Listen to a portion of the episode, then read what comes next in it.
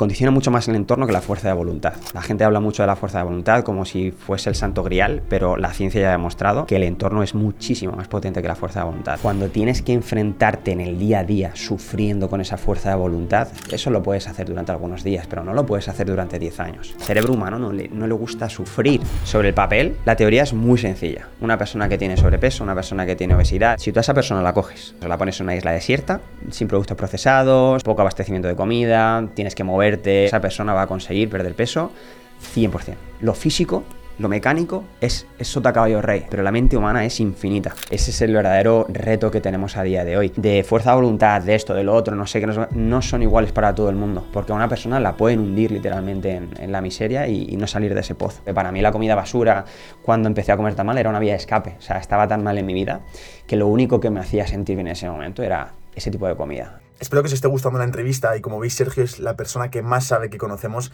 acerca de pérdida de peso, de transformación física, etc. Y es que con su método Fuerza Fit ha conseguido transformar miles de cuerpos, miles de vidas, porque cuando transformas un cuerpo transformas una vida, y lo sigue haciendo cada año. De hecho, ahora es el mejor momento para empezar.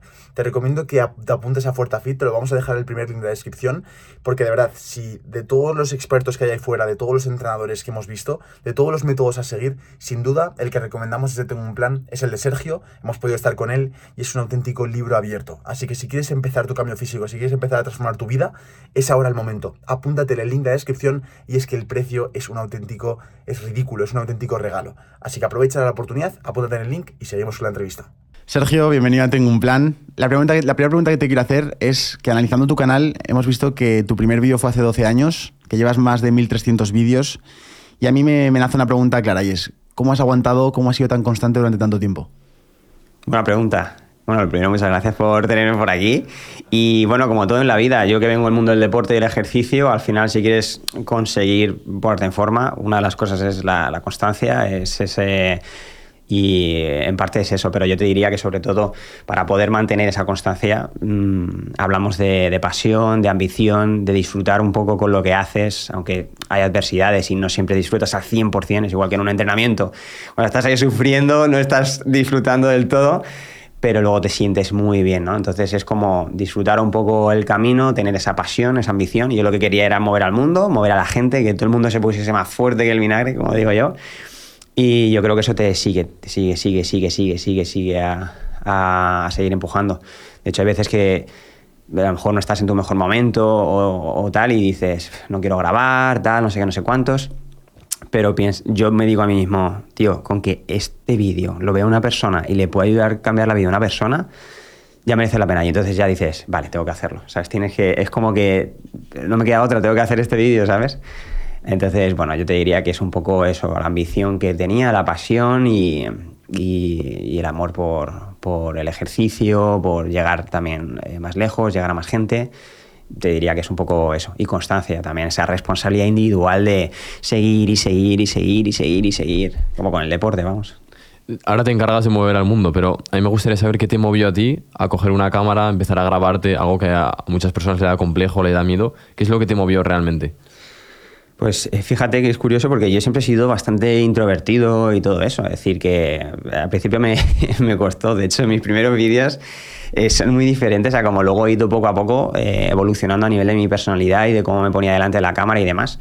Nunca pensé que quería hacer eso. O sea, yo solo cuando estaba en el instituto eh, mi sueño realmente era haber sido piloto de aviones, piloto de caza, eh, porque yo iba mucho pues, a la base militar, porque mi padre trabajaba allí y demás, y, mi sueño era eso. Entonces, eh, claro, llegó un momento en el que me di cuenta de que no podía por el tema de la vista y tuve que reenfocar un poquito cuál era mi, sueño, mi, ambición en la vida y me gustaba mucho el deporte, la salud, el ejercicio. No era ningún deportista ni nada por el estilo, pero me, me, gustaba, ¿no? El movimiento. Yo sentía algo con el movimiento estaba ahí en mi ciudad natal, en Albacete, me iba a patinar a las 2 de la mañana con, yo solo por la calle, no sé qué, y me daba una sensación de libertad, del movimiento y demás, que, que bueno, fui conectando con eso.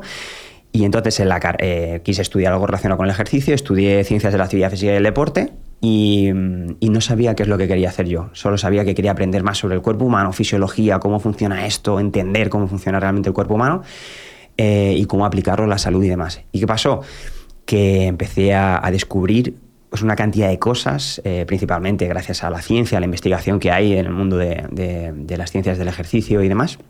Yo digo, la mayoría de la gente no sabe todo esto. O sea, era increíble. O sea, escuchabas a alguien hablar sobre deporte y demás, mal. Esto mito, mito, mito, todo mentiras, muchos bulos, muchas cosas. Y claro, la gente no conseguía ponerse en forma. Eh, y yo digo, esto, esto lo, tiene que, lo tiene que saber la gente de alguna manera. Entonces empecé a, escribir eh, artículos en, un blog de, deportes. Eh, y me di cuenta de que el tema de, escribir no era lo mío, no, no, sé escribir muy bien. Y, dije, ostras, yo creo que en vídeo puedo llegar a más gente. O sea, en, vídeo yo creo que podemos impactar más. Y empecé con eso y, poco a poco pues fue, fue yendo, creciendo, creciendo, creciendo. Y fue el, el, el motivo principal por el que empecé, por intentar llevar eso que yo estaba aprendiendo inculcárselo a la gente, decirles, oye, mira, que es que, que, esto es una pasada. O sea, y, la única manera que tenía era con, con los vídeos. Yo iba dando la chapa a todo mi círculo, a toda mi gente, a mis amigos, a mi familia. Mira, mira, es que este estudio ha dicho que esto, es que esto, que no sé qué. De verdad, y tienes que dar no sé cuántos pasos, muévete un poquito más, que no sé qué. Claro, y luego yo también lo vivía en mis propias carnes y era como, es lo que me dice la ciencia y encima yo lo estoy experimentando, quiero que lo sepa la gente, quiero que lo sepa el mundo. Y fue un poco por ese motivo, ¿no? De llevar eso a, la gente. Luego hablaremos del tema más, pues bueno, lo que haces ahora, eh, tu misión ahora, lo, cómo, cómo, tienes todo montado, porque al final eres, una, eres un ejemplo tanto de persona deportista como de emprendedor.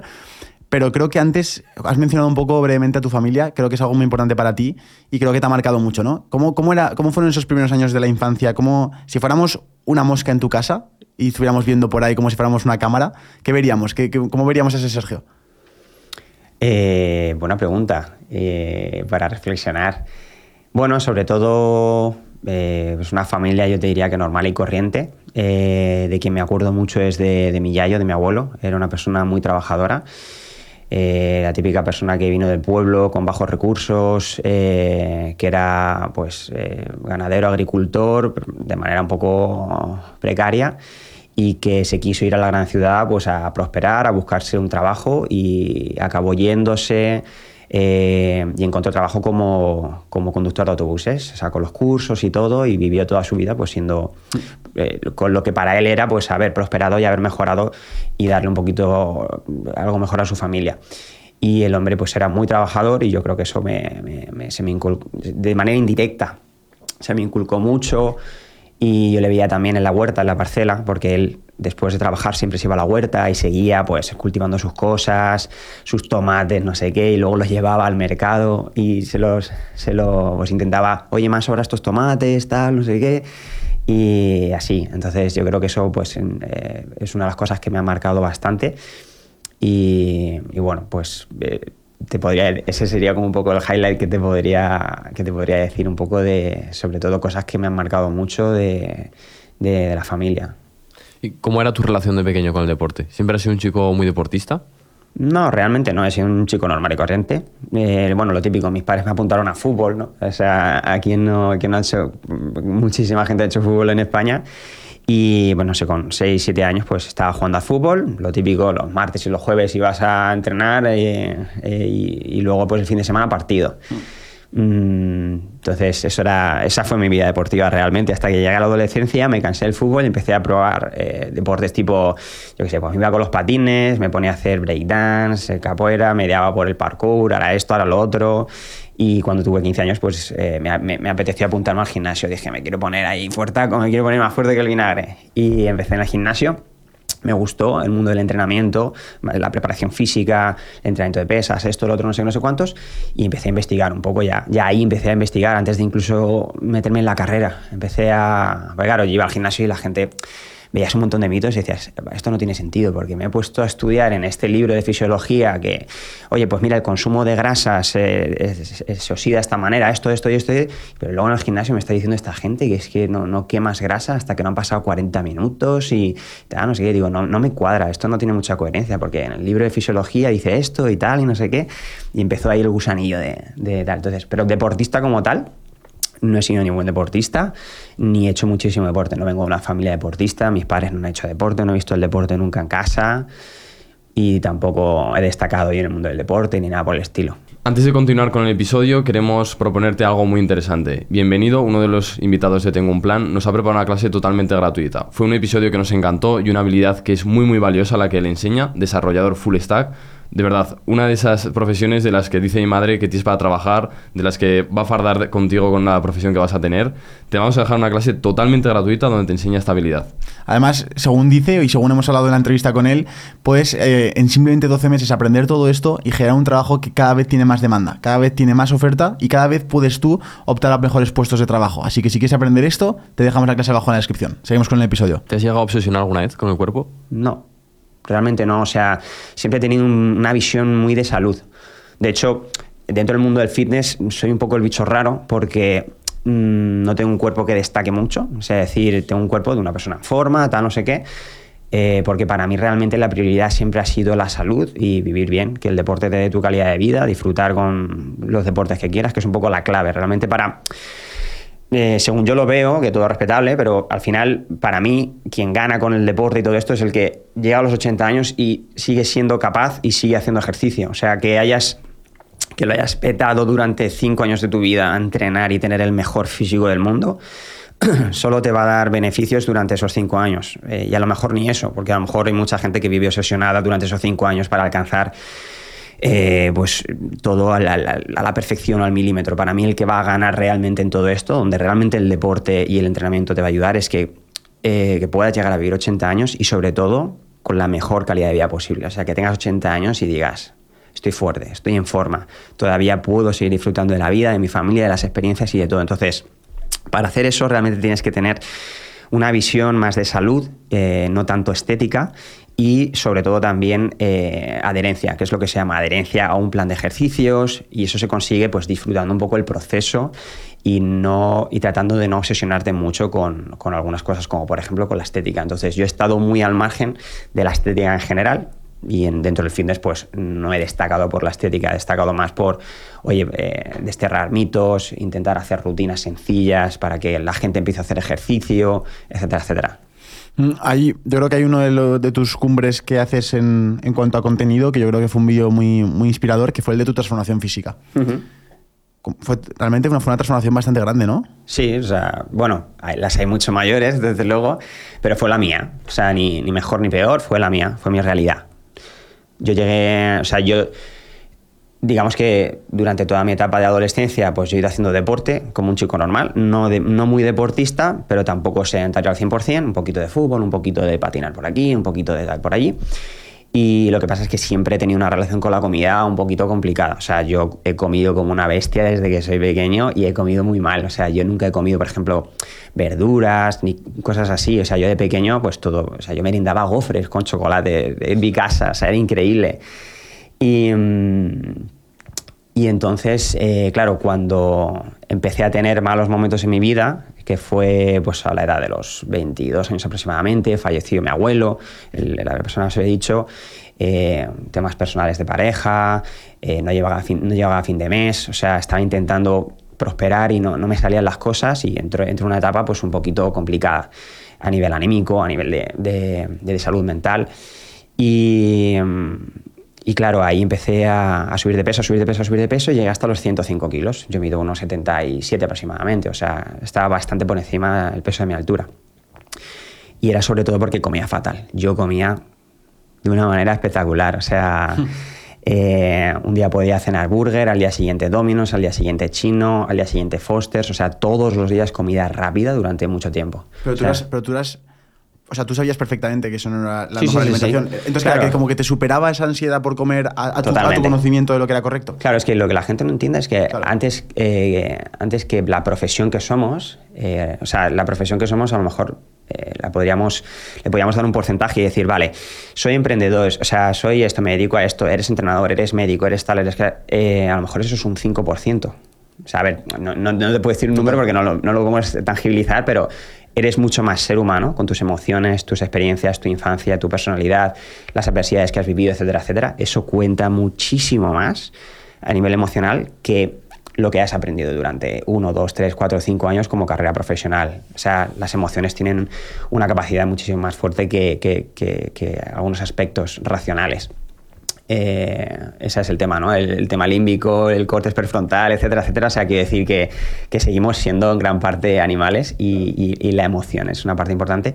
Entonces, ahí había un, un, un, secuestro de, de, tu parte más eh, emocional sobre tu parte racional y, en esos momentos no, no eres consciente y, y, te da igual realmente. Ahí no era Sergio Peinado el entrenador. Gracias a todo lo que haya aprendido a nivel de, forma física, a nivel de ciencia, de entrenamiento, de alimentación y demás, pude luego a poder aplicarlo y, e ir mejorando, pero esa etapa fue, fue complicada. Entonces ese cambio físico, pues al final eh, fui capaz de perder peso después de muchos intentos, o sea, porque en ese momento no es la teoría, la teoría es fácil, la cuestión es cómo aplicas esa teoría. Cuando tu cabeza no está funcionando bien, es muy complicado aplicar esa teoría. Entonces, eh, poco a poco fui pudiendo hacerlo y al final lo conseguí y, bueno, eh, inspiro a, mucha gente en ese proceso y, nada, pues intenté, digo, vale, pues esto que yo he hecho voy a intentar ayudar a la gente a ver cómo lo puede conseguir, a ver cómo, cómo, cómo, puedes motivar a la gente a que, a que siga un poco un proceso similar. Justo ahora, Sergio, estamos en una época que el discurso es si estás gordo es porque quieres. Yo, por ejemplo, no puedo opinar de eso porque siempre he tenido cierta facilidad a quemar todo y hacerlo así. ¿Qué consejo le podrías dar a esa persona que está en el momento que tenías tú cuando estabas en 22 años? Ya no por la teoría, que es lo que has dicho tú, sino qué cambios o qué clics mentales tienes que hacer para empezar a adelgazar. Vale. Es un tema. ¿Cuánto tiempo me dais aquí para hablar? Porque... No, tío, creo que es uno de los temas más importantes del episodio. Podría ser, podríamos estar. Es un tema muy complejo, tan complejo que ni siquiera eh, los investigadores y, la ciencia todavía no ha sido capaz de resolver. O sea, vivimos eh, una de las mayores epidemias de, del ser humano y cada vez va a más. Y, y, la ciencia nos está diciendo que esto es mucho más complejo de lo que parece si fuese tan sencillo. O sea, desde el punto de vista de la teoría de la fisiología es sencillo. Al final es una cuestión de, un balance energético, una serie de hábitos, etcétera, etcétera. O sea, la teoría es sencilla, sobre el papel es fácil. La cosa es que plasmar esto luego en la realidad es mucho más complicado de lo que parece, porque influyen eh, una serie de factores que la gente desconoce. Si tú, por ejemplo, vas a Google y pones eh, mapa interactivo de la obesidad o mapa de la obesidad, etcétera, etcétera, vas a encontrar pues, una especie de paper eh, que se fundamenta en diferentes estudios científicos que puedes ver un mapa en el, que en el que puedes ver todas las variables que influyen en el sobrepeso o la obesidad, que son una auténtica locura, mucho más allá de solo el balance energético. Entonces, el, tema ahí está en que eh, todavía la comunidad científica no ha sabido resolver el problema como tal, porque los números cada vez van a más. Es un tema preocupante, porque evidentemente afecta mucho a la salud y a la calidad de vida. Entonces se está tratando de ver, oye, qué podemos hacer con esto porque es complicado, es mucho más complicado de lo que parece de, no, el que está gordo es porque quiere. Mi visión como licenciado en ciencias de la actividad física y el deporte y como persona que ha pasado ese proceso y como persona que ha entrenado a muchas personas que tienen sobrepeso y obesidad, es que esa visión está sesgada, esa visión del que está gordo es porque quiere. Vivimos en una sociedad de sobrepeso. Bueno, eso es, eso es algo totalmente. la mayoría de gente, ¿no? Tiene sobre. Creo que viene un porcentaje, no sé si Estados Unidos creo que era la, la, reina, ¿no? Depende del país en el que estés, puede superar más del 50% entre sobrepeso y obesidad. Entre los dos juntos. Y, y también, por ejemplo, sobrepeso y obesidad infantil también es muy alarmante. Entonces, está claro que algo está pasando y que si queremos mejorar la salud de la sociedad en general, hay que hacer algo. El tema es que se desconoce todavía al 100% eh, cómo se puede hacer con todo el mundo, porque sí que hay muchos casos de éxito. Eh, yo he entrenado a mucha gente que, pues, 150, 140, 130, 120 kilos, que han conseguido bajar de peso y lo han conseguido mantener en el tiempo, que esa es una de las grandes claves, porque realmente perder peso como tal es más sencillo. Es, relativamente sencillo. Por el chute de motivación, ¿no? De que el Son muchos factores los que, los que, o sea, son muchos factores. La cosa es luego poder mantenerlo en el tiempo. O sea, la adherencia a la pérdida de peso, es decir, si tú bajas de 140 a 80 kilos, Vale, el mantener esos 80 kilos, que se llama la adherencia a ese peso, influye muchas, eh, muchas variables. Entonces, eh, es lo difícil. Mucha gente vuelve a reganar el peso. Porque al final, hacer un protocolo agresivo, como hace mucha gente, eh, al final eso te caballo rey. Es un balance energético, eh, menos ingesta calórica, te mueves más, ta, ta, ta, ta, puedes perder peso. Pero la pregunta es, ¿lo estás perdiendo de manera correcta a nivel fisiológico? Es decir, ¿lo estás haciendo bien a nivel metabólico, hormonal y sobre todo también a nivel psicológico? ¿Estás generando adaptaciones a ese nuevo estilo de vida que tienes que mantener de por vida? Normalmente no es así. La gente hace atajos, dietas milagrosas, pastillas estas por aquí, esto por allí, y al final eso no es sostenible. Entonces, todo lo que no sea sostenible, aunque ahora te haga perder 10, 20, 30, 40 kilos, no lo vas a poder mantener, vas a tener efecto rebote, vas a ganar más y va a ser peor a nivel metabólico, a nivel hormonal y sobre todo a nivel psicológico, porque es otro intento más fallido, es otro intento más y vas metiendo peso en la mochila, vas metiendo peso en la mochila y al final por eso la gente muchas veces acaba abandonando, acaba frustrándose, etcétera, etcétera. Entonces es un tema, es un tema complejo. El, el, problema principal es que vivimos en un entorno que no es el correcto para el ser humano. Hemos creado un entorno, se llama entorno esogénico, pero bueno, la, la, industria, eh, la movilidad, la tecnología, todo, o sea, todo está hecho para que vivamos cómodos. Eh, y entonces, pero, y esto es así porque el ser humano siempre ha buscado la comodidad. Es que antes nos moríamos de hambre. Es que antes salíamos y venían a un león y, nos mataba. Eh, o otra tribu, esto, lo otro. Siempre hemos buscado comodidad. No morir de hambre, no morir de frío, esto, etcétera, etcétera. O sea, algo totalmente lícito para el ser humano. Que decir, queremos estar bien, queremos estar cómodos. Pero a lo largo de miles de generaciones, pues lo que ha pasado es que hemos ido construyendo esa comodidad, hemos vivido mejor, pero eso nos está haciendo mucho más débiles, nos está haciendo enfermar, etcétera, etcétera de quién es la culpa. La culpa no es del que ha nacido ahora en el siglo XXI, que se tiene que enfrentar a este entorno que no es el propicio para él. yo tampoco veo culpa, es el devenir de la vida. O sea, el ser humano, nuestros antepasados hace miles de años querían vivir mejor, querían estar más cómodos y se ha ido construyendo esto a lo largo de muchas generaciones y nos ha tocado vivir en esta.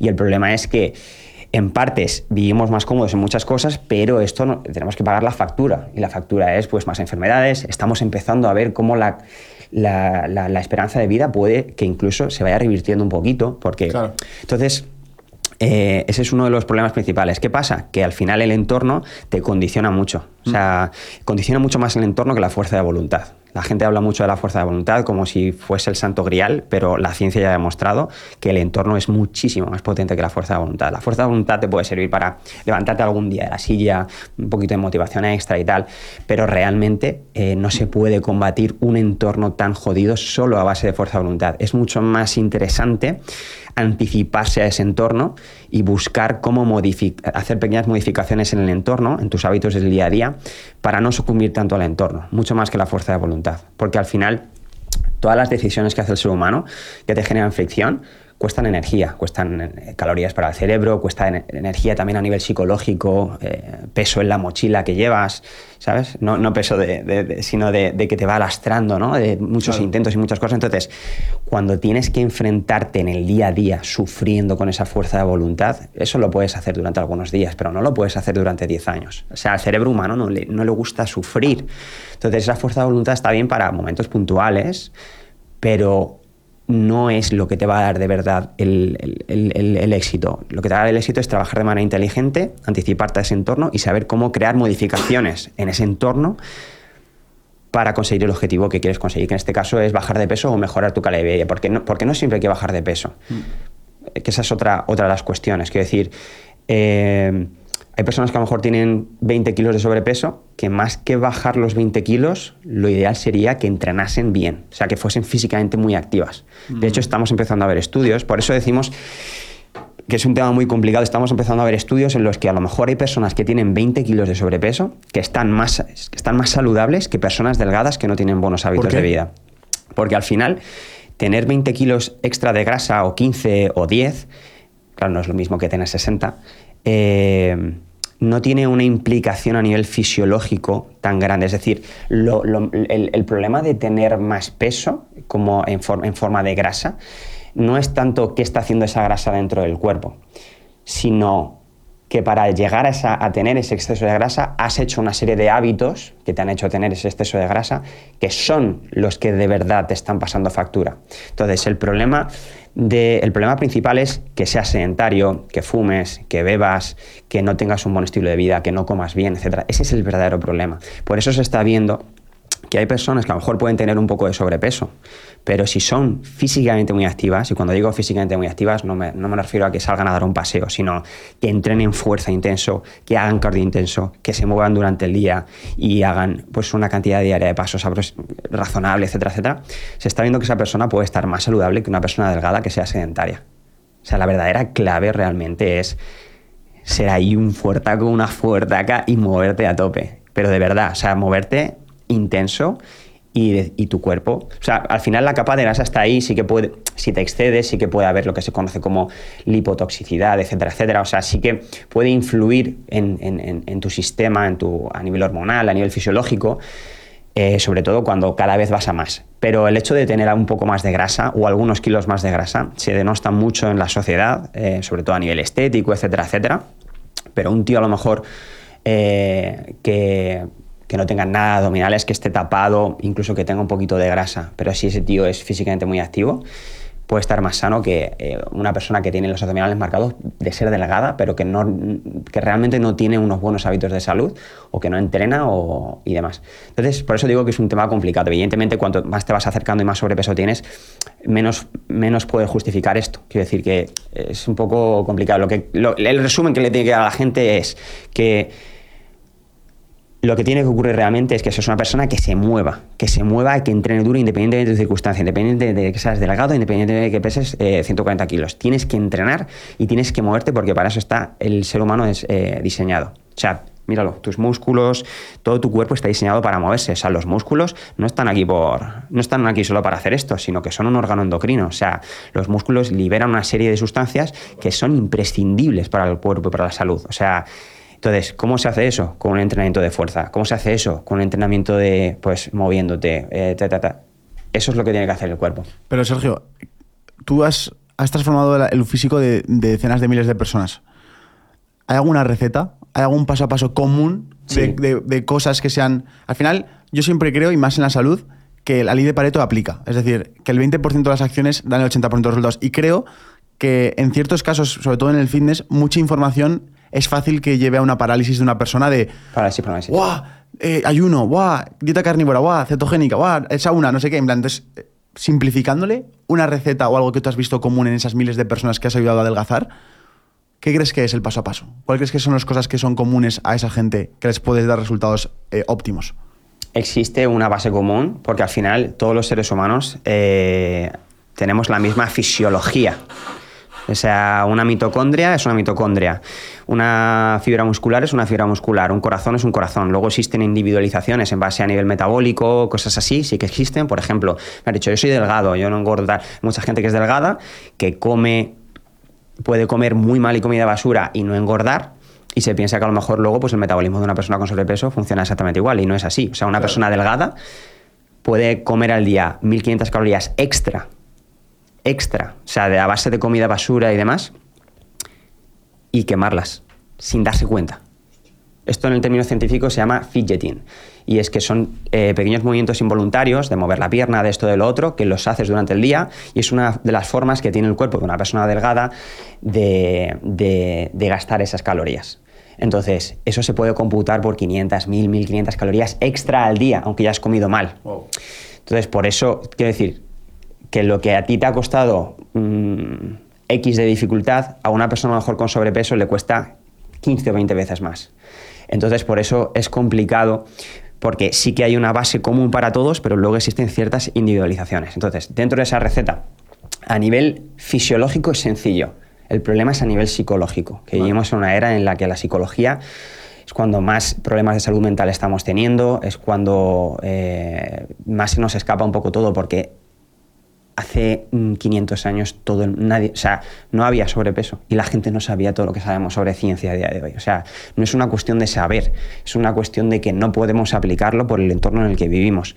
Pero la, lo que es la fisiología es sencillo. Sabemos que tu cuerpo necesita movimiento. ¿Qué dosis, qué volumen de movimiento? Pues mira, con el tema de los pasos, se suele recomendar 10.000 pasos. Es un número un poco estanco, eh, pero lo que se está viendo, es, o sea, que no hace falta que sean 10.000 como tal, pero lo que se está viendo realmente es que eh, cuantos más pasos des, más beneficios tienes de salud y menos riesgo de mortalidad. Evidentemente, hasta, hasta, hasta un margen, no hace falta que te hagas 100.000 pasos en un día. Yo una vez me fui a, a Dubái a hacer un reto de, de caminar y me hice en un día ciento y pico mil pasos. ¿Es posible? Sí, sí. Me hice en 24 horas, más de 100 kilómetros, unos 125.000 pasos. Madre mía. Estuviste todo el día andando, ¿no? Sí, sí, 24 horas andando sin parar. Eso era, eso era el reto. Eso evidentemente es una locura. No es por salud, no es por nada, es por hacer un reto, para grabarlo para YouTube y demás historias. Eh, pero, o sea, no, no tienes que matarte a andar. Pero, oye, las recomendaciones son 10.000, 15.000. Esas recomendaciones serían óptimas. Pero, ¿qué nos dice la ciencia? que ya solo con, si tú te hacías 2.000 y ahora te haces 4.000, ya es mejor. Nosotros en FuertaFit tenemos un lema en el método, es todo suma. Entonces, la ciencia nos dice que si te haces 2.000 pasos al día, o sea, que te mueves menos con una piedra, y, y pasas a hacerte 4.000, ya estás teniendo más Claro. beneficios y disminuye tu riesgo de mortalidad. ¿Que pasas de 4.000 a 8.000? Pues perfecto. ¿Que pasas de 8.000 a 15.000? Pues perfecto. Y así sucesivamente. O sea, eh, para mí, una de las leyes, como tú decías, lo de Pareto y demás, también es el ir sumando dosis. Eh, mucha gente no hace ejercicio porque piensa que tiene que estar más de 45 minutos para que sea efectivo, porque tal, porque no sé qué. Falso. Ya tenemos estudios científicos que con rutinas tan solo desde 4 minutos intensas existen adaptaciones fisiológicas para mejorar tu salud y mantener una, una buena salud y no deteriorar. Eh, con una sola sesión de fuerza a la semana puedes mantener la fuerza e incluso poder mejorarla si esa sesión es correcta. Entonces, eh, ¿qué pasa? Que esto es un sumatorio. En plan, venga, pues no tengo tiempo, vale, pues me voy a hacer un hit, un cardio hit de estos de 15 minutos o de 10 minutos, un par de esos a la semana. Y va sumando, y va sumando, va sumando. Para mí, más que hablar de cosas en concreto, esa visión, esa, ese lema que tenemos nosotros de todo suma es el que te puede ayudar mucho a seguir mejorando. Luego hay otro que llamamos el mejor choque perfecto y es que al final es mejor un entrenamiento de 20 minutos que estés al 50% que un entrenamiento de 0 minutos que no has sumado absolutamente nada. Eh, Depende, ¿eh? porque si a lo mejor eh, tienes que descansar porque estás muy estresado, cortisol por las nubes y llevas una semana fatal y tal, a lo mejor ese día tienes que descansar. Pero que, por norma general, la mayoría de los días nos salen entrenamientos mediocres, pero son los que te ayudan a seguir sumando y a fortalecer un poco también tu hábito y demás. Pero por volver un poco al tema, porque me enrollo más como una piedra, o sea, eh, por favor, me- Sigamos, me- sigamos con la receta. Metedme caña porque me puedo estar aquí y me puedo liar muchísimo. Es uno de los problemas por los que yo nunca me metí en un podcast porque mi equipo me dice, tío, ve al grano, pero es que, es que me, que me- me flipa y quiero hablar y quiero hablar. En esa receta, movimiento diario, que se llama eh, la actividad física diaria, que no es deporte, que no es entrenamiento, Vale. eh, el, el NIT que llamaríamos, caminar por aquí, subir por las escaleras por allí, eh, eso, todo lo que puedas, dentro de el entorno en el que vivimos, un entorno mesogénico, un entorno en el que estamos mucho tiempo sentados, Total. es difícil, tienes que ir buscando huecos, a lo mejor levantarte cada X tiempo de- en, el, en el trabajo si estás mucho tiempo sentado, intentar ir a la compra o a este sitio pues caminando, es sumar, sumar, sumar, sumar, o sea, lo que puedas, en el momento en el que puedas, sumar un poquito, esa es una de las claves. La otra de las claves, sin ninguna duda, es el entrenamiento. Y ese entrenamiento eh, se compone principalmente de dos cosas, entrenamiento de fuerza y entrenamiento de cardio. Vale. Entrenamiento de fuerza debería ser obligatorio para toda la población, desde, desde niños de 10 años hasta personas de 95 años, eh, quien llegue. Por ejemplo, hay un catedrático en la Universidad de, Navarra, Miquel Izquierdo, que trabaja con personas de entre 90 y 100 años, a entrenamiento de fuerza, con máquinas, con máquinas de gimnasio. Flipas, tío, flipas. ¿Qué pasa? Que mucha gente cuando envejece, envejece mucho más rápido y pierde mucha más calidad de vida porque va perdiendo músculo, pierde músculo, atrofia muscular, pierde fuerza, etcétera, etcétera, y no puede hacer su vida normal y corriente. O sea, no puede levantarse de la silla porque le falta masa muscular, porque le falta fuerza. Entonces, la fuerza es imprescindible para todo el mundo. Y para niños igual, en el desarrollo de un niño, para que en un futuro pues una niña no tenga osteoporosis, etcétera, etcétera, tiene que estar entrenando intenso con 10 años. Evidentemente, no te imagines a un niño en un gimnasio levantando mucho peso porque va a ser aburrido. El niño tiene que jugar. Entonces, tiene que ser una actividad lúdica. ¿Cómo se hace una actividad lúdica? Pues con juegos. Pues que un balón medicinal, unas flexiones por aquí, esto por allí, pero con juegos de tirar, de esto, lo- o sea, trabajar la fuerza, que pueden tener pesos, que es un mito lo del crecimiento. eh, ya está demostrado científicamente, muchos expertos ya han demostrado que no pasa nada por utilizar el peso. Lo que pasa es que se tiene que hacer de manera, o sea, una persona con 30 años se puede lesionar si, si no tienes una buena técnica, pues un niño pequeño también se puede lesionar por una mala técnica, pero no existe esa correlación entre que el niño en- haga entrenamiento de fuerza y que realmente acorte el crecimiento. Eh, lo, que suele, lo que suele pasar es el sesgo este de que pensamos que la persona que juega al baloncesto es alta porque juega al baloncesto y no es así. Es la persona que juega al baloncesto suele ser la persona alta porque se le da mejor el baloncesto. Pues con el entrenamiento de pesas igual. Muchas veces cuando vemos a levantadores de pesas, etcétera, etcétera, vemos a gente que suele ser un poquito más bajita en, en- en algunas disciplinas y no es porque las pesas les hayan hecho así, sino que para rendir bien ese deporte les viene bien, pues Claro. a lo mejor no ser personas tan grandes, no ser personas tan altas. Entonces, de ahí derivan muchos de los mitos, pero la ciencia ya ha sido clara, no interfiere en el crecimiento del niño. Y, pero claro, también tienen que hacerlo bien correctamente y sobre todo que sea lúdico. Los niños no pueden estar entrenando de manera repetitiva en el gimnasio con 10 años porque se van a aburrir, tienen que disfrutar el deporte. Entonces tiene que ser actividades deportivas que incluyan fuerza, pero que se lo pasen bien y que tengan aspecto de juego. Entonces, tenemos, volvemos a la receta, el NIT, actividad física diaria, caminar todo lo que puedas, dicho, ya hemos dicho además que ese- esa actividad de fuerza o de cardio no hace falta que sea de una hora, sino que incluso puede ser hasta de 4 o 10, 15 minutos, lo que cada uno pueda. Si puedes un poco más, pues está bien. Evidentemente sumatorio. Claro, o sea, claro.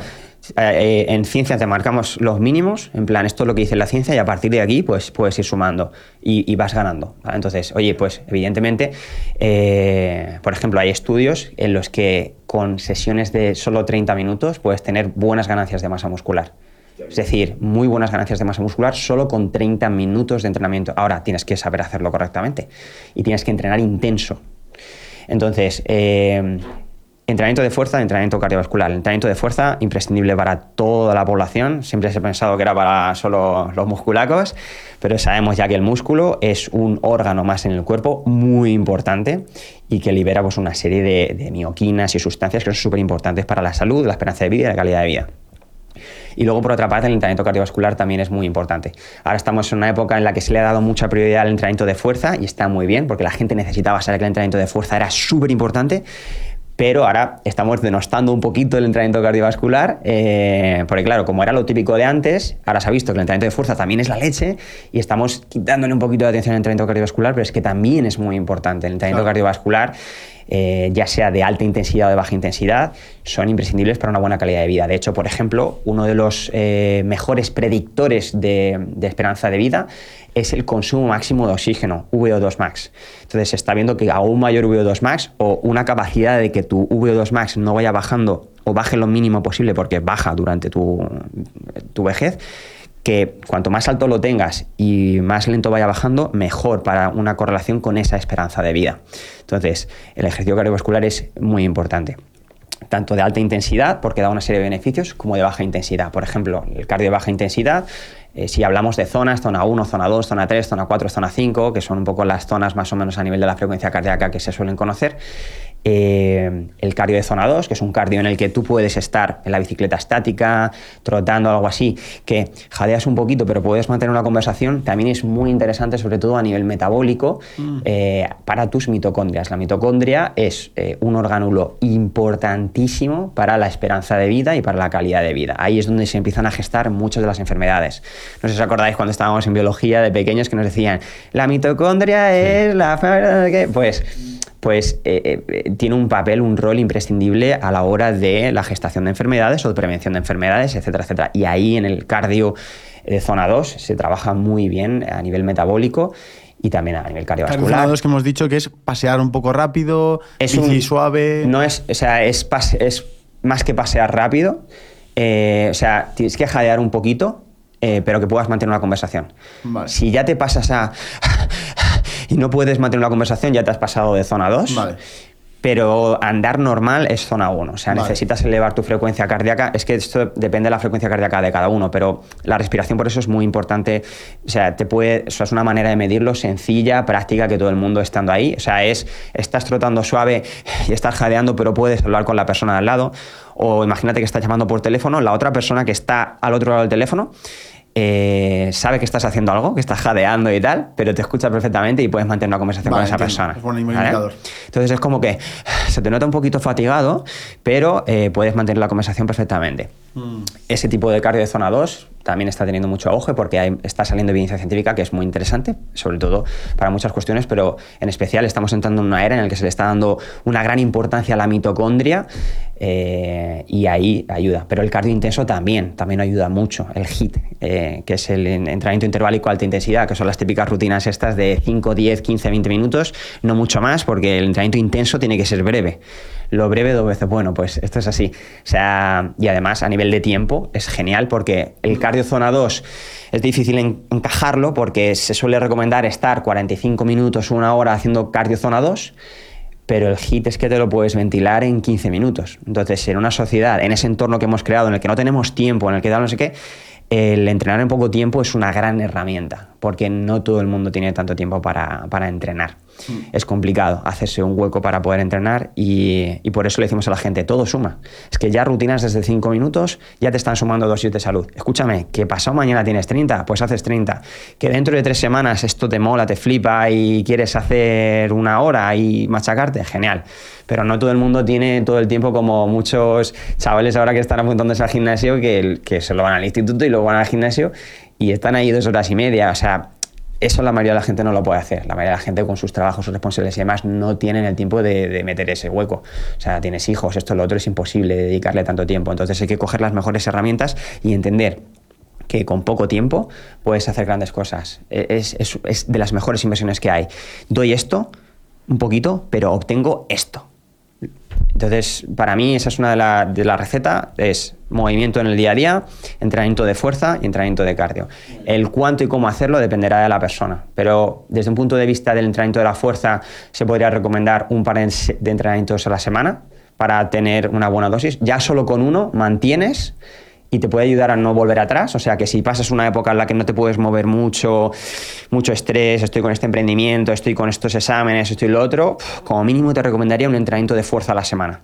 Y un entrenamiento de fuerza bien, o sea que trabajes todo el cuerpo, no que vayas ahí a hacer bíceps así y ya está, sino darle estímulo a todos los músculos, quedarte cerca del fallo muscular. Esto en términos científicos o del entrenamiento es RIR mm, casi cero, es decir, RIR 1, RIR 2, RIR 3, que significa que que, te quedes a una repetición, a dos repeticiones o tres repeticiones del fallo. O sea, que tu músculo esté diciéndote, ¿qué me estás haciendo, mamocete? ¿Sabes? O sea, que se entere de que estás ahí entrenando.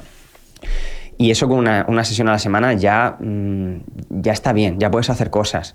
Pero si quieres un poquito más tal, un par de sesiones a la semana de una rutina full body, eh, tal que luego habrá gente que va cinco días a la semana, pero claro, este discurso no, evidentemente no es para ellos. El que ya entrena y ya lo está haciendo, pues oye, genial, nos alegramos mucho de que lo estén haciendo. Este discurso es sobre todo para esa gente que le está costando y que quiere mejorar su vida y cómo hacerlo. Un par de sesiones de fuerza estaría bien, si quieres una tercera, pues oye, genial.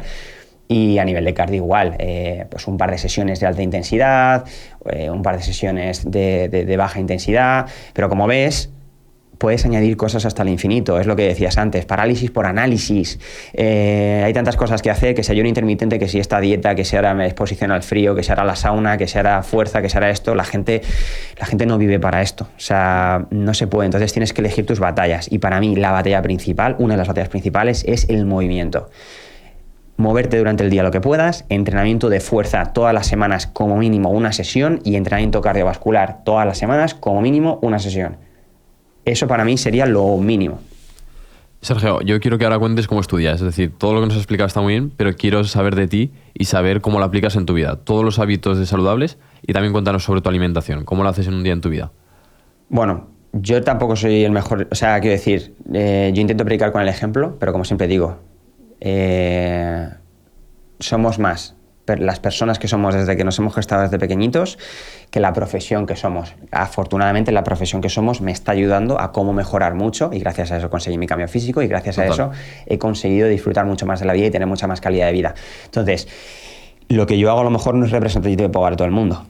Porque, por ejemplo, yo lo primero que hago cuando me levanto por la mañana, a día de hoy, durante estos meses, es meterme en un barreño de agua con hielo. O sea, esto no es algo que le recomendaría a la mayoría de la población porque no es necesario decir, no tienes que hacer todas las prácticas de salud que ves en Internet, porque es imposible.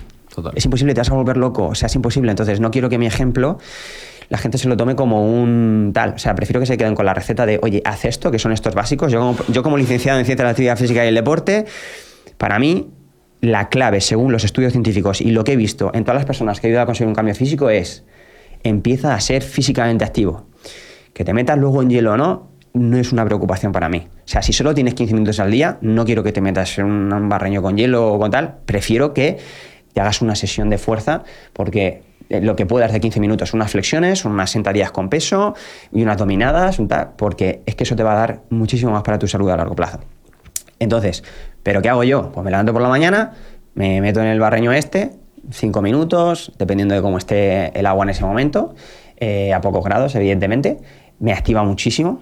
eh, y para mí eso te da mucho, más que un café, etcétera, etcétera. ¿Qué pasa? Que es una de las mayores sensaciones de eh, displacenteras o incómodas a corto plazo. Es decir, te metes y es que es en plan, me quiero salir de aquí, me quiero morir, no quiero estar aquí, pero luego te sientes muy bien.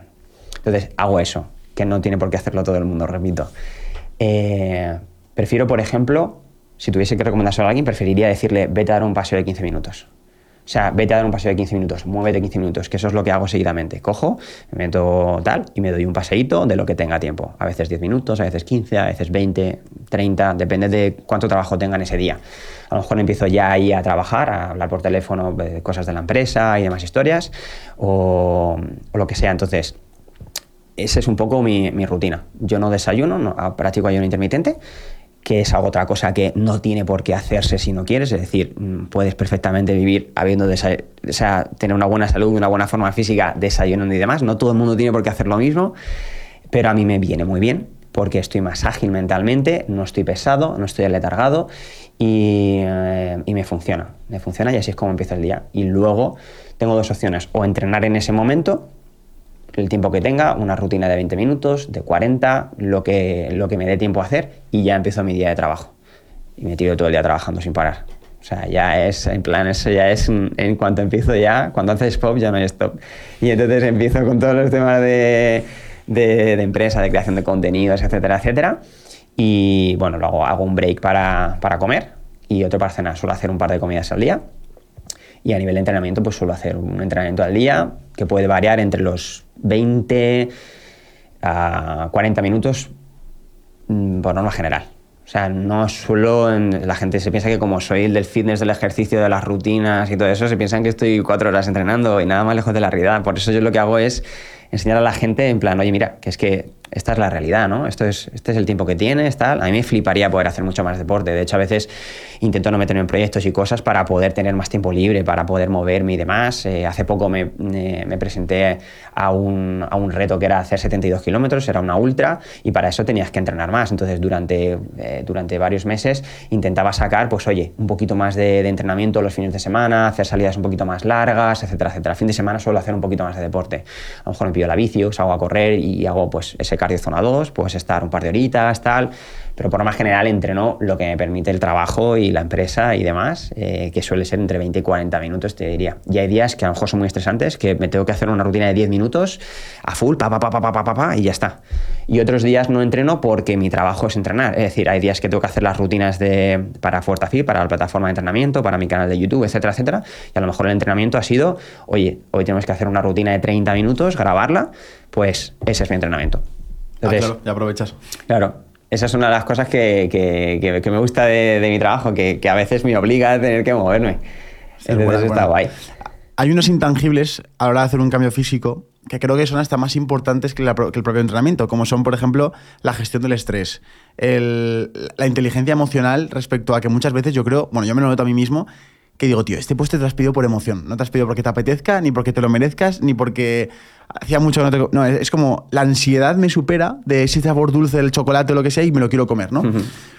hablemos de cómo domina esos intangibles de esa gestión emocional ante la comida, eh, de cómo mejorar el estrés ante tu día a día laboral, que yo creo que son al final los que son invisibles, pero que luego al final acaban siendo drásticos y una diferencia muy grande en, en tu salud, ¿no? Totalmente. Por eso decía antes, sobre el papel, la teoría es muy sencilla. Una persona que tiene sobrepeso, una persona que tiene obesidad, etcétera, etcétera, si tú a esa persona la coges, esto es un ejemplo, ¿no? imagínate que es un estudio que no se va a hacer porque, por cuestiones éticas y demás, pero coges a una persona que tiene sobrepeso, la pones en una isla desierta, con sin productos procesados, eh, poco abastecimiento de comida, tienes que moverte y hacer esfuerzo físico para conseguirlo, tienes que sobrevivir, etcétera, etcétera, esa persona va a conseguir perder peso 100%. Claro. 100%. Entonces, si, es tan- si la teoría es tan sencilla, a nivel sobre el papel y la fisiología del cuerpo humano, ¿por qué luego en este entorno no somos capaces de conseguirlo? Porque entra en juego lo que tú has dicho, esa psicología, ese entorno, ese estrés, unas- la- las emociones, una cantidad de cosas que son muy complejas de dominar. Entonces, eh, y por eso me- cuando me preguntabas lo de la receta de cómo puede la gente conseguirlo, realmente la teoría está ahí, lo práctico está ahí, es fácil. Si haces este movimiento, ese entrenamiento de pesas, entrenamiento de cardio, esto, esto, vas mejorando tu alimentación enfocada en comer más saludable, con un, un cierto déficit calórico para ayudarte a seguir perdiendo grasa, etcétera, etcétera. Es todo bastante sencillo, pero luego no somos capaces de ponerlo en práctica, por lo que tú has dicho. Porque la mente humana es muy compleja. Lo físico lo mecánico es, es sota caballo rey. Átomos de carbono, esto así, eh, la fisiología funciona así, papá. Es sota caballo rey, siempre pasa igual, pero la mente humana es infinita. Entonces, eh, ese es el verdadero reto que tenemos a día de hoy. Entonces, ¿qué pasa? Que ahí sí que la individualización puede ser muy grande, porque lo que a uno le funciona para conseguir su cambio físico, perder peso, estar más en forma, etcétera, etcétera, a nivel psicológico puede ser totalmente lo contrario que a otra persona. A nivel de entrenamiento, casi todos compartimos los mismos patrones. La fuerza es la fuerza. O sea, vas a tener que hacer la fuerza de esa manera, casi todo el mundo igual. O sea, no somos tan diferentes a nivel mecánico. Pero a nivel psicológico, sí. A nivel psicológico, mmm, tú tienes una serie de herramientas y una personalidad, etcétera, etcétera, que tienes que ir por este camino y el otro por el camino totalmente opuesto. Por eso los consejos que se suelen dar de fuerza de voluntad, de esto, de lo otro, no sé, no, no son iguales para todo el mundo. Eh, porque a una persona la pueden hundir literalmente en, la miseria y, y, no salir de ese pozo. Por eso aquí los profesionales de la psicología juegan un papel importantísimo. Es decir, al final todo el tema de las emociones con la comida y demás es, es el campo de la psicología y, y meterte ahí, yo por ejemplo no estoy capacitado para meterme ahí, porque si ya es complejo para un propio psicólogo basado en ciencia, eh, cómo funciona el comportamiento humano, pues evidentemente no, es mi campo, pero sí que como persona te, pues, te doy esa visión de, de, lo que he visto en todas las personas que han ido construyendo un cambio físico y al final el principal limitante no es, la, no es la información, no es lo que tienen que hacer, es todas las objeciones a nivel psicológico que tiene esa persona de su entorno, de su vida, de su personalidad, de sus traumas, de, de, mil historias y de cómo se canaliza eso a través de sus emociones y cómo interactúa con el entorno. Entonces, lo que tú has dicho es que muchas veces no comemos para nutrirnos. O sea, nosotros no comemos para nutrirnos. O sea, sí, comemos y nos nutrimos, pero no suele ser la función principal. O sea, tú cuando sales un, un viernes con tus amigos a comer, a cenar o con la familia o lo que sea, tú no, tú no, Vamos el viernes por la tarde a meternos tantos gramos de nutrientes de no sé qué y esto y lo otro y no sé qué, para que mañana la coenzima tal pueda catalizar esto, esto y, y no, tú no piensas en eso. Piensas... Por favor, un brownie. Claro, claro. piensas en, en, ese, en, en, ese, momento, en ese placer, somos muy honestas, o sea, el ser humano busca el placer. Entonces, eh, claro, ahí entran una serie de cosas. O sea, el que busca ese placer o el que busca esa comida o el que huye de, de, su vida porque siente que, que, lo está pasando fatal, etcétera, etcétera, puede ser una vía de escape. Para mí la comida basura, cuando empecé a comer tan mal, era una vía de escape. O sea, estaba tan mal en mi vida que lo único que me hacía sentir bien en ese momento era ese tipo de comida. O sea, era un parche, realmente no estaba bien, pero para mi cerebro era un alivio. O sea, esto es como para gente que con, con ciertos tipos de drogadicciones y cosas así. O sea, al final es un alivio a los problemas que estás teniendo en ese momento. Lo haces de manera inconsciente y muchas veces de manera involuntaria, pero es la realidad. Y eso tiene grados. Hay gente que pues, está en un grado muy extremo y hay gente que está en un grado que no es extremo, ¿no? que es en plan, ostras, tengo ansiedad, tengo estrés, no sé qué, y, y, y, y ves eso y dices, ah, pues uf, te alivia, te gusta, lo quieres. Entonces, el tema de la comida es también muy emocional y muy psicológico. Trasciende de simplemente lo nutricional. Y hay otro tema psicológico que me sorprende mucho es, tú imagínate, cuando tenías, ¿cuánto llegaste a pesar? ¿110 más o menos? Sí, 105. Luego bajas a 80, por ejemplo. Uh -huh. Tú bajas más rápido de lo que tu, cabeza, de lo que tu cabeza es capaz de, de saber que ya no tienes sobrepeso, ¿no? Hay un periodo en el que tú ya no tienes ese peso, pero tu cabeza sigue pensando que eres gordo. Eh, al final es una cuestión de que cuando tú vas perdiendo peso, eh, hay una serie de termostatos dentro del cuerpo que le dicen a tus células, a tu cerebro, esto, esto, eh, en qué punto estás. Entonces, tú a nivel fisiológico y de manera racional puedes haberte forzado mucho, muchísimo sacrificio, me voy a morir de hambre, no sé, no sé cuánto tal, y va a tener efecto porque al final las leyes de la física y el balance energético es lo que es, quiero decir, va a ocurrir, pero ni tus termostatos interiores a nivel celular, a nivel del cerebro, hipotálamo, etcétera, etcétera, ni, ni, tu, ni tus aspectos psicológicos y comportamentales han ido a esa velocidad. Claro. Entonces no pueden mantener eso. No pueden mantener eso porque necesitas ir poco a poco modificando eso porque es un salto muy grande. Entonces, es como que tu cuerpo, este de aquí y este de aquí, no son realmente los mismos por fuera, pero realmente por dentro sigue siendo el mismo. Entonces, eh, ¿qué ocurre? Que por eso se suelen recomendar en la bajada de peso y demás, que sea todo paulatino y sobre todo sostenible en el tiempo. Al final es una cuestión de cambio de estilo de vida. Esto lo, explico muchas veces en, en mis vídeos y demás. No se trata de trucos, no se trata de atajos, no se trata de algo milagroso, no se trata de nada. Es, vamos a ver, tú estás así porque llevas un estilo de vida que te ha hecho estar así. La única manera de dejar de estar así es cambiar el estilo de vida que te ha hecho ser así. No hay más. Entonces, para hacer ese cambio de estilo de vida lo tienes que mantener en el tiempo, para siempre. ¿Y qué es lo que pasa? Que para mantenerlo en el tiempo no puedes estar sufriendo. Tú no puedes mantener un cambio de estilo de vida a base de fuerza de voluntad. Lo tienes que cambiar a base de haber modificado el entorno, haber adaptado ese nuevo estilo de vida, abrazarlo, disfrutarlo y querer vivir con ese estilo de vida, que es lo que nos pasa a los que al final somos capaces de entrar ahí en ese nuevo estilo de vida y disfrutarlo. Yo ahora voy a entrenar no por no por, o sea, no por tener más rajados los abdominales ni nada, o sea, voy porque realmente me hace disfrutar de la vida. O sea, yo necesito salir a caminar que me dé el sol, empezar el día bien, eh, necesito, bueno, que a veces que no ha salido el sol, pero que, haya un poco de luz, etcétera, etcétera. Necesito eh, eh, sentirme físicamente activo para disfrutar de la vida al máximo. Porque vives mucho mejor, porque ya ya lo has vivido, ya lo has disfrutado y entonces, claro, eso es lo que le pasa a mucha gente que no ha disfrutado de este nuevo estilo de vida y piensan que lo que hay que hacer es pasarlo mal y no hay que pasarlo mal. Un poquito, a ver, un poquito de responsabilidad con tu salud y a veces que sí que tienes que tirar un poquito más de, de, momentos en los que no te apetece, etcétera, etcétera. Eso es como todo. O sea, a mí me encanta mi trabajo, a vosotros también, como emprendedores, pero habrá días que no te apetece hacerlo porque, porque, somos seres humanos y porque ayer te dejó la novia o yo qué sé. hay momentos que no apetece y tiras más de responsabilidad individual. Eh, pero por norma general, Mira, ahí sí que puedes aplicar la fuerza de voluntad, ¿no? En, esos momentos, en ese... ¡ah! Pero por más general, ese cambio de estilo de vida, para que la persona lo pueda mantener para siempre, le tiene que gustar. Tiene que ser fácil, tiene que ser llevadero.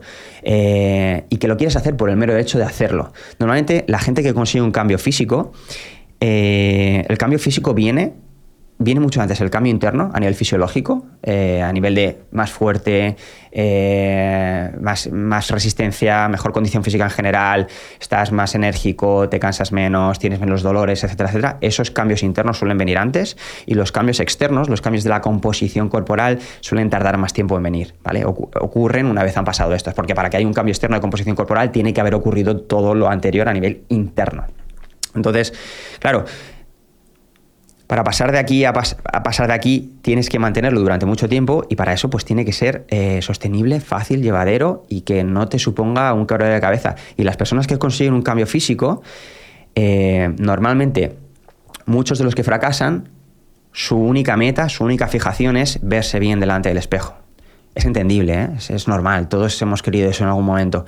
El problema es que tener esa expectativa puede ser muy frustrante, porque no lo vas a conseguir durante los primeros momentos. Entonces, como mucha gente sufre y hace auténticas locuras para conseguir ese cambio físico y ponerse en forma y no consigue ese aspecto visual que es el que le han metido en la cabeza, que podríamos hablar también de eso, de cómo está el fitness, de muchos cuerpos irreales. Claro, de estatus y todo eso, claro. Sí, o sea, eh, la mayoría de cuerpos que vemos en internet mm, no son naturales. No son naturales, no son realistas. No, son, sanos. No son sanos, no son alcanzables.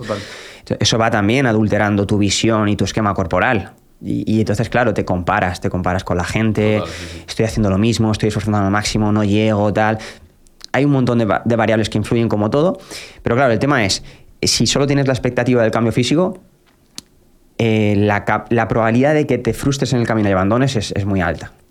Entonces, por eso es importante disfrutar por el camino y ese nuevo cambio de estilo de vida que tienes que incorporar para alejarte del cambio de estilo de vida que te ha hecho estar como estás y que no quieres estar así, ese nuevo cambio de estilo de vida tiene que ser sostenible, tiene que ser llevadero y sobre todo aprender a disfrutar del proceso. O sea que el mero hecho de entrenar sea porque te apetece entrenar, porque dices, me voy a sentir bien, eh, me ayuda mucho a mi día a día, me da sensación de plenitud, me da sensación, eh, una sensación vigorosa de, de disfrutar, o porque a lo mejor vas a entrenar con tus amigos y, y a veces estar con tus amigos, socializar con ellos, pasar un buen rato haciendo deporte, etcétera, etcétera. O sea, tienes que encontrar la manera de disfrutar del deporte y de ese nuevo estilo de vida solo por el hecho de hacerlo, no por las consecuencias que te traerá a largo plazo, a nivel estético, etcétera, etcétera. Porque si eres capaz de mantenerlo, ese nuevo estilo de vida, esas consecuencias de pérdida de peso o de estética, etcétera, etcétera, llegarán de manera indirecta cuando tengan que llegar.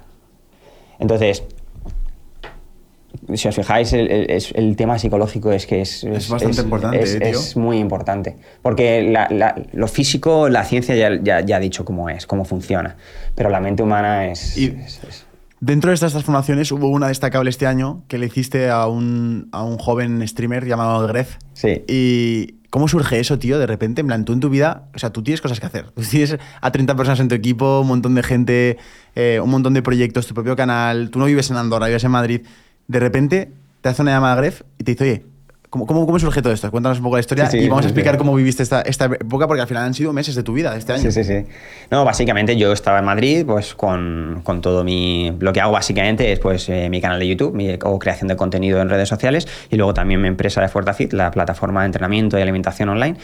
Y vale, en, todo este conjunto, pues somos eh, unas 30 personas aproximadamente. Entonces, pues lo que te puedes imaginar, o sea, eh, llevo un trabajo brutal. O sea, muchas veces, claro, un día me despierto con el sombrero de creador de contenido, pero otros días me despierto con el sombrero de que soy un empresario, que, que- tengo mucha gente y que tengo que, que- bueno, pues seguir creando un proyecto, seguir impactando a mucha gente y cambiarle la vida pues, a, todo el mundo que pueda. Entonces, estaba en ese contexto, que ya de por sí tiene muchos tres idiomas, no sé, qué, y, y un día pues me llama este muchacho con una videollamada, además, que es que es Muy épico, ¿no? Sí, Rollo no, es en plan, me, me hace una videollamada, tal, no sé qué, y digo, ¿qué pasa, tío, tal? Y dice, Sergio, vente a Andorra, cambio físico. Y yo, ¿qué dices, tío? No, no me puedo ir, tío. o sea, que- que- estás loco, no, no puedo, tal. Y al principio no, o sea, no me lo planteaba, pero dije, me pillaban fechas de verano y dije, pues oye, en vez de irme de vacaciones a algún sitio, claro, para mí era ya el momento de descansar, ¿sabes? Era el momento de llegar al verano, toda la gente se va de vacaciones, esto, lo otro, no sé qué. Y en plan, de, digo, venga, pues vamos a por todas. O sea, me hacía mucha ilusión. O sea, sabía que podíamos impactar en, sobre todo, muchísimos jóvenes, llevar el deporte a muchísima gente joven. Y dije, es una gran oportunidad. Y dije, pues vámonos para allá. Y me fui seis meses a Andorra. O sea, yo no vivo en Andorra, o sea, simplemente fui, yo tenía mi casa en Madrid y todo, fui, luego al terminar, pues volví. Eh, y bueno, pues fue, fue, fue- O sea, el overall, el conjunto fue bonito porque impactamos a muchísima gente, llegamos a cuando- muchísimos jóvenes. Claro, pero tú cuando llegas a Andorra, ¿qué te encuentras? Porque claro, una cosa es el Gref de ahora, que, es, que le gusta mucho la salud y las, los dejó, los dejó girados ya hacia, hacia la salud, hacia el buen camino. Pero antes te encontraste a lo mejor, yo que sé, una persona con hábitos diferentes. Sí, sí. O sea, ¿qué, qué es lo que te Los- encontraste los- cuando los- llegaste? Los, streamers, por norma general, suelen tener eh, bastantes malos hábitos de salud, por norma general. Eh, uno de ellos, por ejemplo, es una, lo que se conoce como cronodisrupción. O sea, ellos viven por la noche con luces artificiales, se suelen acostar muy tarde, o sea, hablamos de, yo qué sé, yo cuando estaba ahí en Ando- en Andorra eh, veía algunos streamers que salían a, a pasear el perro a las 4 de la mañana. O sea, terminaban stream a las 4 de la mañana y salían a pasear al perro a las 4 de la mañana. En plan... son- Bueno, y el, y el perro también con cronodisrupción. Claro. Claro. Girados todos en la casa. Imagino, no lo sé. Y entonces, eh, claro, se levantan luego, pues imagínate, a las 3 de la tarde. Pero claro, es el horario que llevan ellos. O sea, porque por ejemplo desde España, eh, si quieres pillar a toda Latinoamérica de despierta, pues tienen que streamear mucho más tarde y tal. O sea, y eso a nivel de salud, la cronodisrupción, de verdad. El tema de, de- es- es, eh, se está viendo que tiene mucha incidencia en un montón de enfermedades, tipo cáncer, etcétera, etcétera. Muchos trabajos a turnos y demás eh, pueden, ser, pueden llegar a ser complejos. ¿eh? Porque al final, realmente, el cuerpo humano, nuestro reloj, o sea, este es el reloj que tenemos aquí, pero nuestro verdadero reloj está en las células y se mide prácticamente a través de la luz. De, los ciclos, también la temperatura, pero sobre todo la luz. Es decir, cuando sale el sol, o sea, cuando sale la luz, cuando se quita, aunque esté nublado. O sea, nuestro cerebro sabe, aunque esté nublado, pues en qué momento del día estamos, qué hora es, etcétera, etcétera. ta, ta. Y toda esta gente, pues, mm, claro, imagínate un foco así a las 3 de la mañana, Flipas. O sea, es una cronoirrupción brutal y eso afecta mucho a tu condición física, a tu estilo, a, tu salud en general. Entonces, eso es algo que le pasaba a muchos streamers eh, y era un poco lo, más duro a combatir, porque claro, teníamos que entrenar, teníamos que tal, y, y, nada, la verdad es que se comprometió bastante, le daba caña al entrenamiento, hacía todo lo que le ponía. Claro, decíamos, tú me has dicho que quieres un cambio físico yo te voy a dar un buen cambio físico, pero tienes que comprometerte, tienes que darle caña y fuimos poco a poco cambiando esos hábitos y la verdad es que sale bastante bien. El, objetivo realmente que teníamos era hacer una recomposición corporal, que era perder grasa y ganar músculo a la vez, que es algo que se puede, que también es un mito muy extendido de solo puedes perder grasa o solo puedes ganar músculo realmente la recomposición corporal a nivel científico ya se ha demostrado que funciona y también tenemos muchos casos prácticos de que funciona. Lo que no puedes hacer es perder 20 kilos de grasa a la vez que ganas 20 kilos de músculo. Eso es inviable, eso son extremos. Pero por norma general, la gente normal que nos está viendo, que lo que quiere es, oye, ponerse en forma, sentirse un poquito más fuerte, verse un poquito más de músculo, definir un poquito y demás, lo que algunas personas en el pasado llamaban erróneamente tonificar, el nombre correcto es recomposición corporal. Y es posible, siempre que metas, que es lo que hemos dicho antes en la receta, entrenamiento de fuerza intenso, ese trabajo cardiovascular y una alimentación enfocada a ello, una mm. alimentación eh, que se adapte a ello. Entonces, lo conseguimos, bastante contentos, impactamos a mucha gente joven, porque normalmente los streamers eh, tienen muchos seguidores jóvenes, que empezar, pues que, les motivó a empezar en el gimnasio, a empezar a hacer deporte, etcétera, etcétera. O sea que la verdad es que, guay. La experiencia muy estresante, es un fue un reto muy importante y que no sabíamos si iba a salir o no eh, invertimos mucho por parte de los dos a nivel de, tiempo de vida y de, y de todo. Y, afortunadamente pues creemos que tuvo un gran impacto en la comunidad online a nivel de deporte, de fitness, etcétera, etcétera. Sergio, nosotros siempre hablamos de casos de éxito, de situaciones muy bonitas, pero creemos que se aprende más de las peores situaciones. ¿Cuál dirías que ha sido el momento más duro de tu vida? Hmm. O algunos de los momentos más Algunos de los momentos más duros de mi vida. Pues yo te diría, eh, uno de ellos fue el fallecimiento de mi yayo, de mi abuelo. Fue para mí, fue como, como un padre y, realmente fue un shock bastante grande, fue, fue duro. Eh, ese fue uno de los primeros momentos. Eh, también eh, yo estuve con una, con una, pareja durante ocho años y realmente eh, romper una relación de ese tipo también es muy duro. Estuve ahí bastante tiempo tocado y tenía que seguir pues, a tope con, con trabajando y con todo y, y, fue duro.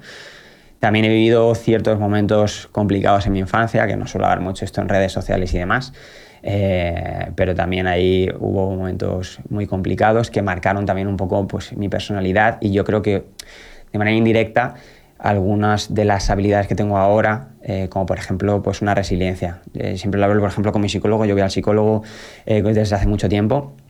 para mí es como un entrenamiento mental, igual que el que tiene un entrenador personal o, tienes un nutricionista o lo que sea. Para mí realmente el entrenamiento cerebral, que se puede entrenar de muchas maneras, pero tener a una persona que sabe realmente a nivel científico cómo funciona el cerebro y cómo te puede ayudar a tener mejores herramientas para gestionar las emociones y tomar decisiones, etcétera, etcétera y, y bueno, y, es algo que, que, yo he comentado con él. Digo, yo creo que tengo esta resiliencia eh, que viene muy bien a nivel empresarial, a nivel de la constancia de haber estado 12 años en YouTube, etcétera, etcétera, por eh, esas adversidades que ha ido teniendo. Y en la infancia tuve varias, entonces por eso eh, yo creo que se gestó un poco, porque durante la infancia y la adolescencia es donde se forja mucho el carácter y la personalidad de una persona. Y yo creo que eso me, aunque fue muy duro en aquellos momentos, yo creo que me ayudó a, ser ahora pues más resiliente y eso pues ha tenido un, un, lado positivo pues a nivel de emprender, de montar una empresa con, con 30 personas, de crear un canal de YouTube que llegamos pronto a los 5 millones. O sea, es, una de las habilidades de esas intangibles que están ahí ocultas. No es tanto la profesión de lo que has estudiado, sino quién eres tú como personalidad y qué habilidades tienes. ¿no? Esas habilidades como escondidas. Sergio, si ahora mismo nos fuéramos Sergio y yo y pusiéramos aquí al, al Sergio igual de 10 años y lo tuvieras delante, ¿qué le dirías? ¿Qué consejos le darías? Esto me lo hizo el psicólogo en, en su momento y me puse a llorar como un niño pequeño, porque claro, me veía al niño pequeño que lo había estado pasando mal. Y, y, y yo diciendo, y claro, yo o sea, es un ejercicio muy interesante, ¿eh? es, es, es, una pasada. Eh, yo le diría que, que siga adelante, que, que, haga todo lo posible y, que disfrute de la vida al máximo. O sea, no, no, cambiaría nada porque al final soy quien soy por, lo que, por todo lo que he vivido y lo que le diría es todo va a estar bien sea, en plan, me lo imaginaba ahí de pequeño y le diría todo va a estar bien. Sigue adelante y, y haz todo lo que puedas. Mi, mi abuelo también me lo decía, dice, hijo, bueno, me decía, no me decía hijo, me, me- lo decía, me decía que, que, que hiciese lo que fuese, pero que lo hiciese lo mejor posible. Y, eso es lo que intentado hacer siempre. O sea, yo trabajé en el Telepisa, eh, trabajaba en una tienda de deportes, en un almacén y demás, y intentaba hacerlo siempre todo lo mejor posible.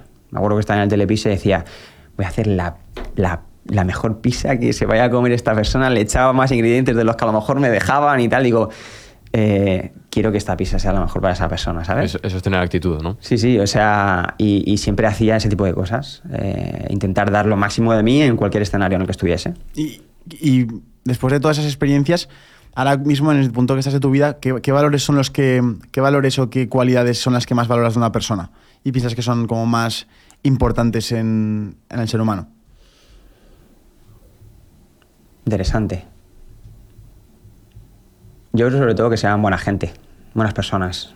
Me da igual el dinero que tengas, me da igual tu profesión, me da igual todo eh, tus visiones de vida, o sea, que seas buena persona, que tengas empatía, que, que puedas ponerte en, en el lugar de la otra persona para llegar a, a sentir lo que puede pasar a esas personas, porque veo a día de hoy veo mucha falta de empatía.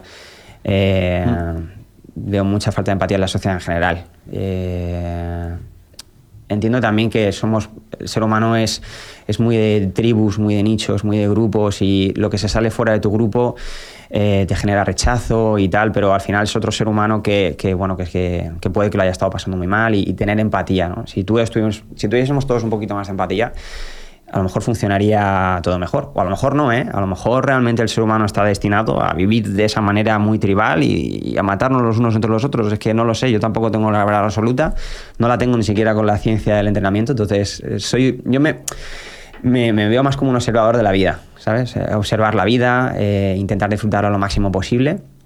Eh, abrazar lo que tengo que abrazar, aceptar lo que tengo que aceptar y, bueno, y vivir para mí lo que el milagro este de la vida, que es que me parece, yo cada día que estoy vivo flipo y disfruto. Esos son los motivos por los cuales digo, ostras, quiero, quiero cuidarme, quiero vivir lo mejor posible y, entonces por eso, eh, pues todo esto, ¿no? Entonces para mí realmente que sea buena persona, eh, que tenga empatía, que sea una persona leal, eh, en, en, con quien puedas confiar. Puedes tener visiones diferentes, opiniones diferentes, pero que se pueda realmente hablar con esa persona sobre esas visiones diferentes, ¿no? Porque al final es normal tener visiones diferentes. Si una persona ha nacido aquí y otra persona ha nacido aquí con un contexto y un entorno diferente, es normal que, que a lo mejor no penséis igual, ¿no? Claro. Pero tener la capacidad de poder hablarlo, de poder debatir, de tener empatía, de entender a esa persona por qué piensa de esa manera, diría que podrían y, ser... Y ahora volviendo a hacer el ejercicio de antes de Juan, pero al revés, o sea, si tuvieras a Sergio de 80 años delante, ¿qué crees que te diría? ¿Qué crees que te aconsejaría? Esa es, esa es buena. Eh, que disfrute la vida al máximo. Eh, porque va, porque al final pues nos vamos y, y, yo creo que es una de las de los pilares que impacte de la manera más positiva que pueda en el mundo, que deje el mundo pues un poquito mejor de lo que de lo que estaba cuando, cuando vine. Mm. Y hay muchas cosas que mejorar en el mundo, pero en la que yo creo que para mí me resuena muchísimo es la del movimiento, la de que la gente se mueva. Porque yo sé que si te mueves, que si te mueves, que si la gente que nos está viendo se mueve, eh, su vida va a ser mucho mejor. O sea, sin ninguna duda. Lo dice la ciencia, lo hemos experimentado muchos de nosotros y, y la idea es que lo experimenten, que lo experimenten ellos. Eh, eso, ese es un poco el legado que me, gustaría, que me gustaría dejar. O sea, siempre digo que me gustaría poder ayudar, porque esto no es una cuestión de una persona, sino de mucha gente, eh, a devolverle al ser humano lo que es suyo. Eh, y en este caso, una de las cosas que es del ser humano es el movimiento. Estamos diseñados para movernos. Si nos movemos, van a pasar cosas buenas. Y si dejamos de movernos, nos van a pasar cosas malas. Entonces, intentar buscar la manera de devolverlo. Y por eso yo he tratado de hacerlo todo con, con mis rutinas de YouTube, con, con FuertaFit, con, con, todo. Que la gente se mueva, como sea, cuando sea, pero que te muevas. Qué bueno, tío. Eh, algo que me gusta saber también de las personas es cómo ha ido cambiando la definición de éxito durante todo su camino. Seguramente al principio igual nos impulsa algo económico, cuando lo económico lo tenemos ya satisfecho nos impulsa algo de misión. ¿Cómo te ha ido cambiando a ti la definición de éxito? Efectivamente, va cambiando progresivamente con el paso del tiempo. Cuando eres más joven a lo mejor puedes pensar que es más una cuestión económica, de cosas materiales y demás, sobre todo cuando eres adolescente y tienes que forjar un poquito más tu personalidad y cosas así.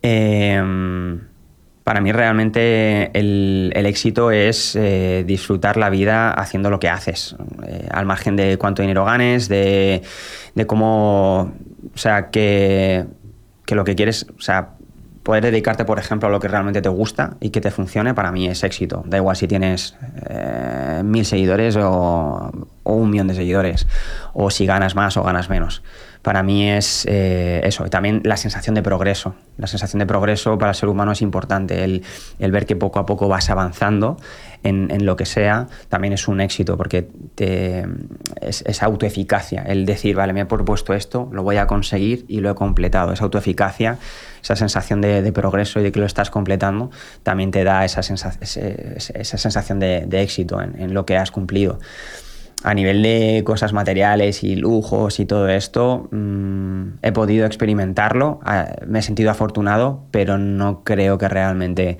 eh, sea mi definición de éxito. Creo que suele ser un poquito más banal y que al final mmm, no te aporta tanto como otras cuestiones más de valores de vida, de la gente que te rodea, de las experiencias que vives y de lo que puedes conseguir eh, impactando a, a mucha gente. Que te pare alguien en la calle y te diga, Sergio, es que me has cambiado la vida es impresionante. O sea, para mí eso también puede ser una parte de éxito, el saber que con lo que has hecho has podido ayudar a mucha gente. Eh, entonces, de joven sí que empiezas a lo mejor teniendo una necesidad a lo mejor de pues, tener más libertad financiera y todo eso, y está bien, es totalmente lícito, es normal. El cerebro, el cerebro humano busca sobrevivir y si lo has pasado mal con el dinero o lo que sea, que yo, yo fue uno de los motivos por los cuales que tuve más esa fuerza ¿no? para poder emprender y demás, ese, a buscar esa libertad financiera. Eh, pero también la de impactar a la gente y poder cambiar el mundo. O sea, al final no, no tienes un solo motivo, tienes como una amalgama de motivos que te, que te empujan a hacer ese tipo de cosas, eh, pero te vas dando cuenta que eso realmente no, no es lo más importante. O sea, está bien vivir mejor, pero una vez que ya vives un poquito mejor, te das cuenta de que hay cosas mucho más trascendentales. Si de esta hora y media de conversación la gente se tuviera que quedar con algo, ¿con qué te gustaría que se quedaran? Mm, con lo del movimiento, que se muevan. O sea, seguro que hay muchas cosas a nivel de emprendimiento que podríamos hablar, debatir y demás, cómo construir una empresa de 0 a 30 personas, etcétera, etcétera, pero para mí lo importante como ser humano, como profesional, como emprendedor, como empresario, eh, sin ninguna duda que es el movimiento. O sea, lo que te puede ayudar a cambiar tu vida y mejorar es una auténtica barbaridad. Mucho más que, que muchas otras cosas. El ser humano es que ha perdido, ha dejado la capacidad, ha perdido la, la capacidad de moverse. O sea, ya no nos, o sea, no nos movemos nada, muy poquito. Eh, y eso nos pasa mucha, nos pasa factura a nivel de salud física y sobre todo también salud mental. Entonces, mmm, que se muevan. ¿A qué cámara esa? Por favor. Esa por favor, moveos como queráis, cuando queráis, pero hacedlo porque de verdad os puede cambiar la vida de una manera espectacular. O sea, es increíble. Eh, es, para mí el resumen es el, el, movimiento. O sea, soy un apasionado del movimiento. Empecé el canal de YouTube sobre esto porque es que me apasionaba y hasta el último de mis días seguiré moviéndome porque sé que me va a ayudar a vivir más días, pero sobre todo a vivirlos mejor. Y, pero no por nada, sino porque estamos diseñados para eso. Mm. Y tenemos que luchar contra este entorno que se ha construido, que nos está impidiendo hacerlo, y cada uno de nosotros buscar la manera de poder hacerlo, porque es incalculable. Siempre en, en, el mundo del emprendimiento y de empresa y demás se habla mucho del ROI, de inversiones, de cuánto me genera esto y demás, pero es que lo que te puede generar a tu vida, el hecho de invertir un poquito de manera constante con ese movimiento de fuerza, de cardio, de pasos, de tal, no sé qué, eh, tiene un ROI muchísimo mayor que la gran mayoría de inversiones o cosas que, de las que podríamos hablar, sin ninguna duda. De hecho, si, si, si, si, un país pudiese invertir más dinero en prevención de enfermedades y de hábitos saludables y demás, gastaría muchísimo menos en, en, en, en costes de, de, de, de, medicina y de salud y, de, y demás. Porque eh, claro. cada euro que inviertes en salud o cada minuto que inviertes en salud es un ahorro brutal para el resto de tu vida. y a nivel de emprendimiento, de empresarios y de gente que, que os seguirá en el canal, eh, te ayuda a tener un foco mental impresionante. Y mis mejores ideas han sido cuando he estado en movimiento. O sea, al final llega más sangre al cerebro, se oxigena mejor las neuronas, eh, todo fluye mucho más que si estás aletargado y estás encerrado en, en, una habitación en la que no te da la luz y, y, no piensas, y no piensas con claridad. Entonces también no solo es una cuestión de salud física y mental, sino también es una cuestión de que te puede ayudar mucho a tu rendimiento empresarial. Si yo no hubiese tenido esa constancia y ese hábito con el deporte y también aprender esos valores del deporte, yo creo que no hubiese llegado a haber montado una empresa con, con 30 personas y haber llegado a 5 millones de seguidores en YouTube. Dale tú. Ah, no, no, te quería preguntar si tenías alguna pregunta. No, yo nada más. Vale. Genial, Sergio. Pues oye, muchísimas gracias por haber estado aquí. Yo creo que todas las personas que han estado viéndolo sirves muchísimo de inspiración para gente que aún no ha empezado. Y sobre todo, ya no solo gente que no ha empezado a emprender, sino gente que no ha empezado a moverse, que es lo más importante y es donde hay que dejar el mensaje. Y nada, muchas gracias por haber estado aquí, por haberte desplazado para venir a nuestro estudio. Nos ha hecho especialmente ilusión. Ah, muchas gracias a vosotros y espero que sigáis impactando al mundo con, con, lo que estáis haciendo, que lo estáis haciendo, y espero poder haber aportado mi granito de arena para que, para que la gente emprenda no solo el emprendimiento profesional, sino también el emprendimiento del movimiento, que juntos para mí son la mejor combinación. Total. Y dejaremos Fuertafit y todo abajo en la descripción, en los links. También dejaré las redes sociales de Sergio. Ahí tenéis un montón de contenido gratuito con el que podéis empezar ya a moveros. A lo mejor os apetece desconectar ya de este, de este podcast o a lo mejor mientras lo escuchan, claro, que están ya en movimiento, haciendo pasos, entrenando. Tenéis un montón de rutinas en el canal de Sergio, así que os recomiendo muchísimo que las veáis. Gracias por estar un día más. Suscribiros al canal, votad con 5 estrellas esto en audio y nos vemos en el próximo. Adiós. Chao.